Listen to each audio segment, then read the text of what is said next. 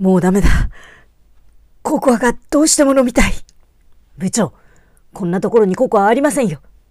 いや、どうしても、あ、あれは。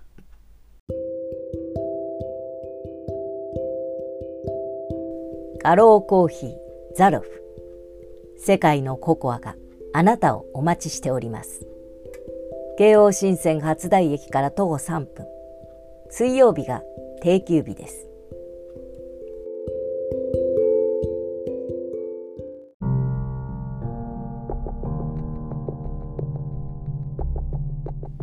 化け猫屋敷。第1話。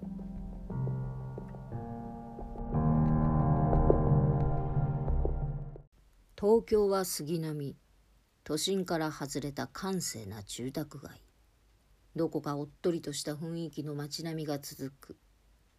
古くからあるお屋敷も多くそういった家は大抵がうっそうとした雑木林の奥に玄関を構えていて通りからはどんな立派なお宅かしらと想像するほかはない。戦後新しく越してきた人々の世代にはそれぞれのお屋敷の様子は噂のみ広がり時折噂のみが一人歩きをする。中でも時計塔のお化け屋敷といえば有名で何でも去る大名の下屋敷だったということだが明治ご一新の後西洋風な時計塔を建て増ししたそうでいかめしい瓦葺きの門の向こう昼なお暗い木々の間を通して古い石造りの塔が垣間見れる様は何とも奇妙な様子だった。小学生の間では夜月に照らされた塔の影を踏むと3年後に死ぬとか黒いマントの男が塔のてっぺんからこちらを見ている。とかまことしやかに語られて暗くなってからは遠回りしてでも時計塔のある家の前は通らないのだという。あのー、すみません。あの黒島さんってお宅を知りませんか？黒島知らないよ。それに知らない人と簡単に口を聞いたらいけないんだ。特に小学生相手に丁寧な言葉で話しかける女は気をつけた方がいい。誘拐する気だろお前。失礼ね。知らない人には誰にでも丁寧な言葉遣いをするものなのよ坊や。それにねお姉ちゃんはまだ15歳なの。あんたなんか誘拐するもんですか？ねえ黒島さんのお家に来たいの。教えてくれるかな？確かこの辺りのはずなんだけど。おで知ってる。気をつけろ。急に慣れ慣れしいぞこの女。知ってるの？うん。時計塔のお化け屋敷だ。お化け屋敷？そんなはずないわ。そんなはずある表札にちゃんと黒島って書いてあるもん。俺漢字が読める賢いから。お化け屋敷に何の用ださてはお前幽霊だな。ちゃんと足があるわ失礼ね。じゃあやっぱり誘拐犯だ。女大久保清だな。いいわクソガキ。あっちへ行って。汚い言葉使うと先生に言いつける。でもお小遣いくれたら案内してやるよ女。女じゃなくって滝子よ。私は滝子。おだちんなんてこっちがもらいたいくらいよ。じゃあ滝子。おだちんよこせ。分かったわクソガキ。もういい。自力で探します。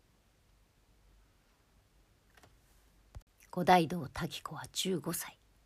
早くに父を亡くし母一人子一人でつつましく暮らしていた。その母も半月ほど前仕事の無理がたたってこの世を去った。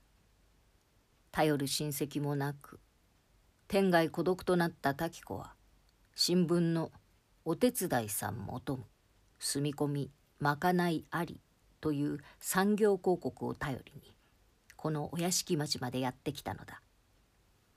住み込みのお手伝いさんならば住むところと食べるところはどうにかなる。高校には上がらずそのうちお金が貯まったら裁縫でも習って洋裁店に勤めよう。たった一人で生きていく覚悟を小さな胸の内で決めていた。黒島といえば少女映画スターの黒島みちる。最近ではあまり見かけないけれど100万人のバラのつぼみと呼ばれたスターよ。この広告を見たのも黒島という名字があったから。うん。黒島なんて名字はたくさんあるしそんなスターがお手伝いさんを新聞で募集なんかするはずはない。まして幽霊屋敷にみちるちゃんが住んでるはずもないけど。でもみちるちゃんと同じ名字のお宅で働くと思えばきっと辛さも半分くらいになるわ。大丈夫滝子人は見かけじゃない。家だって見かけじゃないわ。もしかしたらお優しい方が住んでらっしゃるかも。いえきっとそうよ。みちるちゃんと同じ黒島なんだから悪い人のはずないわ。滝子は幼い頃から映画やレビューの世界に憧れていた。すらりと伸びた手足艶やかな黒髪は美少女と呼ぶにふさわしいものがあったがその美しい顔立ちの左方には全てを打ち消すように大きなあざがあった。梅の花が咲いたようにも何か大きな犬か猫の足跡のようにも見えるあざは滝子の父譲りのもので代々の遺伝だという。生まれ落ちた時から華やかな世界とは無縁と諦めればこそその憧れは一層強かった。とりわけ黒島みちるは滝子と年が近いせいもありなけなしの小遣いを貯めてみちるの出演映画を見る時はまるでスクリーンの中にもう一人の理想の自分がいて美しい衣装をまとって歌ったり踊ったり夢のような世界で冒険をしている心地がして辛い境遇を一時忘れることができたのだ。黒島そこの角曲がったとこだよ。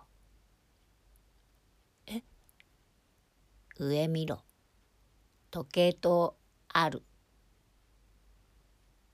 見上げると確かに幽霊でも出そうな古めかしい塔が西日寄せにさっきまでは気づかなかったのが不思議なくらい大きな影を落としていた。ここが黒島家。これから私が奉公するところ。それにしてもなんて嫌な感じのする建物なのかしら。そうしていると滝子はなぜか逆に塔から自分がじっと見下ろされているような心持ちになって背中がゾクゾクとするのであった。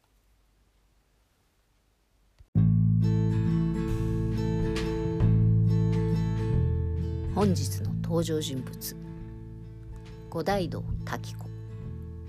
小学生 A 小学生 B